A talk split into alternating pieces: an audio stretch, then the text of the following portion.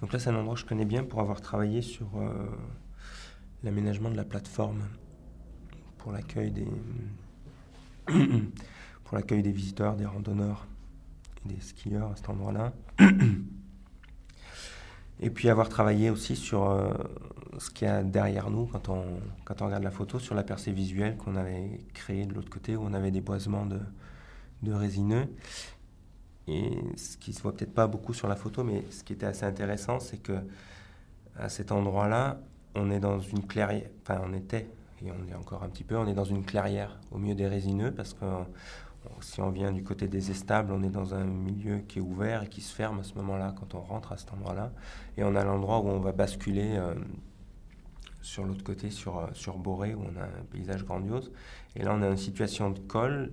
Et contrairement à beaucoup de situations, on était dans un endroit qui est complètement clos par la, par la végétation, par les plantations de, résineux. Euh, après, sur, sur les photos en elles-mêmes, euh, euh, c'est pas. on a beau être au pied du Mézin, qui est quand même un grand site naturel département de l'Ardèche, on pourrait presque dire un élément du Massif central, quoi, qui est un élément fort. Et on n'est pas sur une image très, très attrayante de ce paysage, parce qu'en fait, on a les. On a les je dirais presque les reliquats des équipements de loisirs, quoi. La, petite cabane qui, qui sert pour le, ski de fond. On a les panneaux d'information euh, pour, euh, je sais pas lequel c'est, cela pour la randonnée ou des choses comme ça. Et euh, puis au milieu, on a cette croix qui, qui est un petit peu un symbole d'un autre temps qui se retrouve euh, au milieu de, de ces différents équipements. Euh, donc je pense que c'était lié à l'aménagement. Il, y a la table de pique-nique qui arrive, qui fait que ça organise un petit peu cet espace.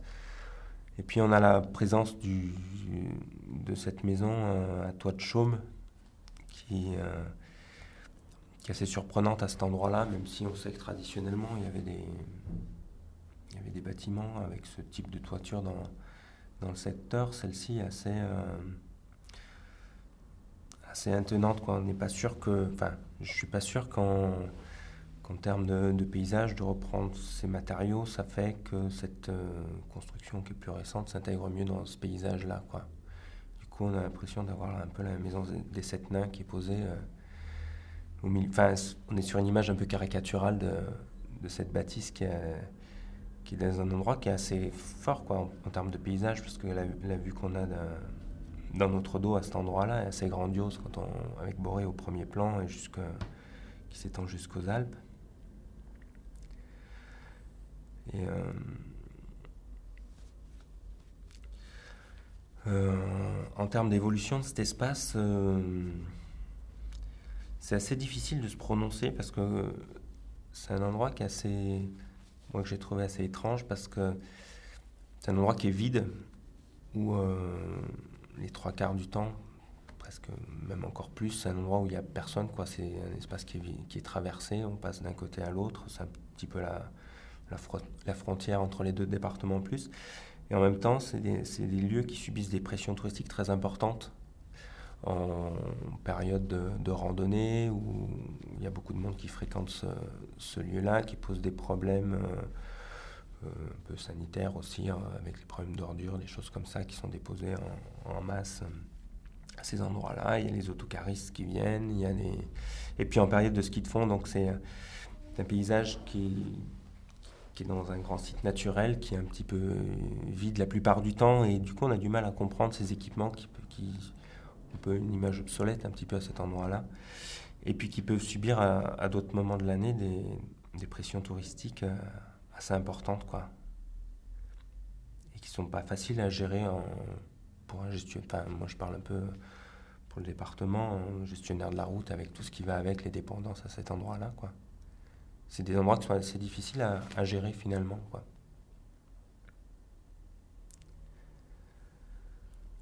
Et en termes de, de sonorité, euh, je pense le, le vent dans les arbres. C'est un endroit qui, a, qui est assez froid pour y être allé un jour un 1er juin, je me rappelle, où il faisait moins 6 à 10 heures du matin, euh, dans le brouillard avec du vent. C'est des endroits qui sont assez hostiles aussi pour l'homme quand même. Malgré la, qu'on soit dans des paysages grandioses, c'est des lieux qui sont assez hostiles. Quoi. Le, climat est, le climat est quand même très dur. Quoi. Et en termes de bruit, j'entends bien le, vent siffler dans la, dans la pointe des épicéas.